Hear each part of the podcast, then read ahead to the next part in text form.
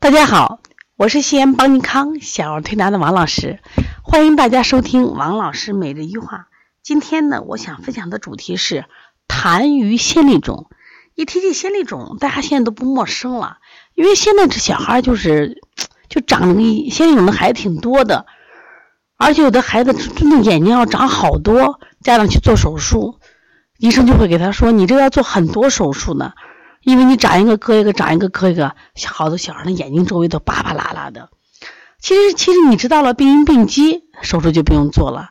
那我在分享这个主题的时候，我说的是痰盂先痢肿，谁在前啊？痰在前，先痢肿在后，说明这个先痢肿跟痰有关系。如果你了解了它这个产生的原因，那治疗起来不就简单了吗？就轻易不要做手术，好吗？那先痢肿在中医称为。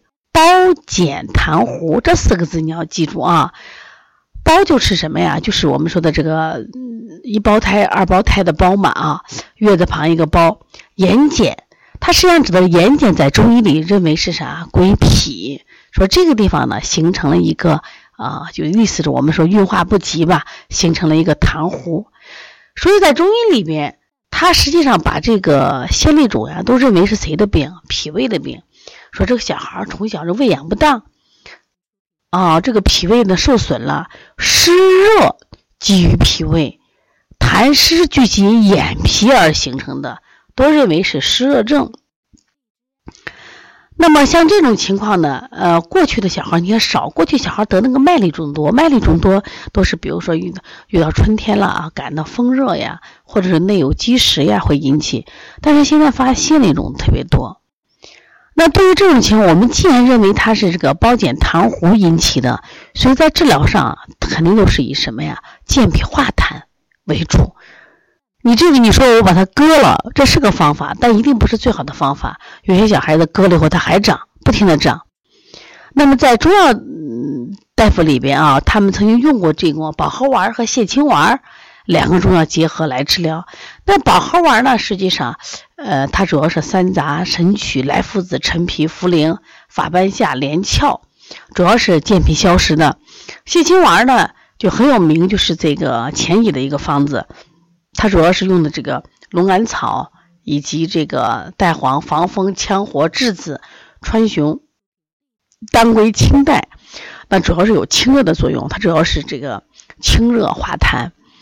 那么用完以后效果还挺好的，当然有些呢，就是在什么时候我觉得会更好。如果这个小孩他本来这个先痢肿吧，他是不疼不痒个疙瘩，如果这个疙瘩如果一旦啊，他有这种会脓倾向，就那个时候治疗会更好一些，会更好。他比如说还出现耳尖放血，或者是再加上背部膀胱经的结节点放血，效果更好。如果说他一直不红肿的话，我们就用化痰的方法啊，化痰方法，这就是我们脾虚导致的。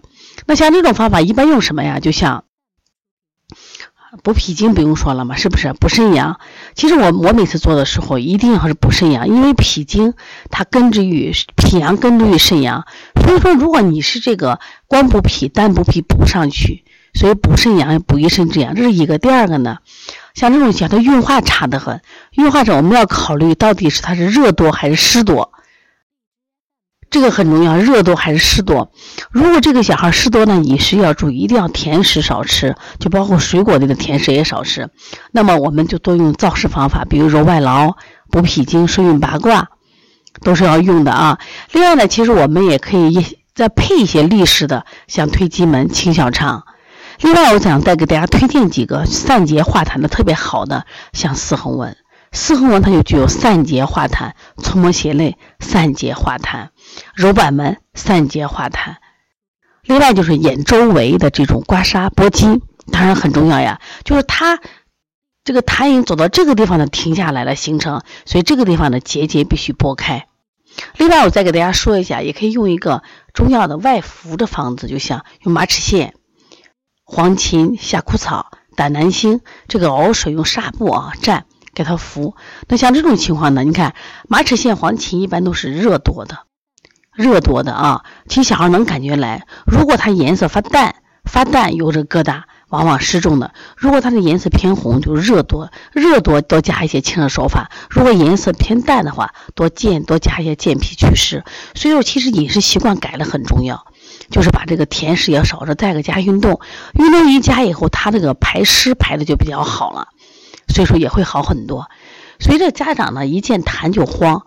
哦，一不是一见这个腺粒肿就慌，其实呢，它跟痰有很大关系啊。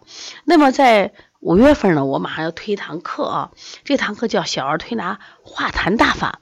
这化痰大法，我们当然不光是从这个化痰的推拿手法来讲，还有这个，呃，我们的化痰的这个食疗，关键是想给大家讲一下痰的病因病机。你像啊，如何分清什么是死痰，什么是活痰？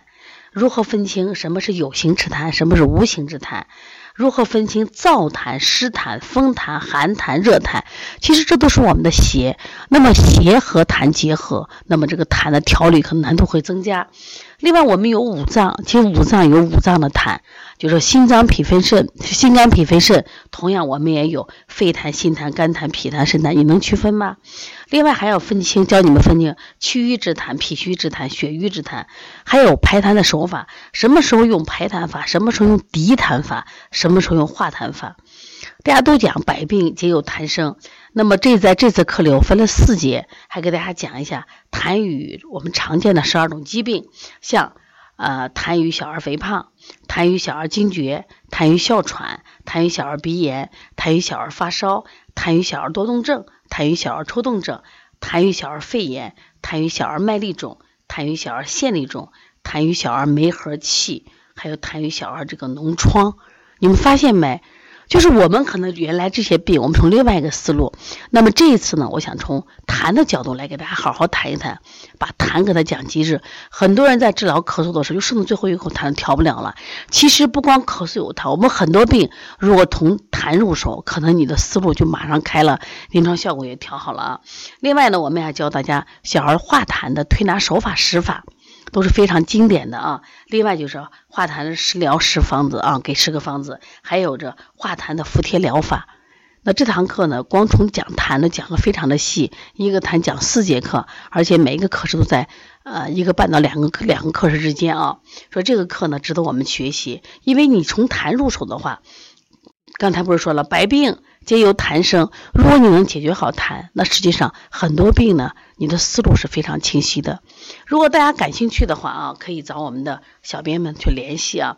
另外，我们在四月二十号，我们还有一个四诊合参。四诊合参呢，我们主要是从舌诊、面诊、脉诊、奇诊几个方面来给大家讲诊断。那么三天两夜啊，足够让你去什么呀？引进你诊断之门，让你有快速的提高。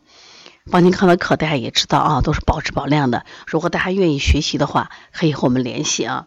啊，我给大家也给个微信号啊，幺七三九幺六幺九四九三，幺七三九幺六幺九四九三，可以和吴老师联系啊。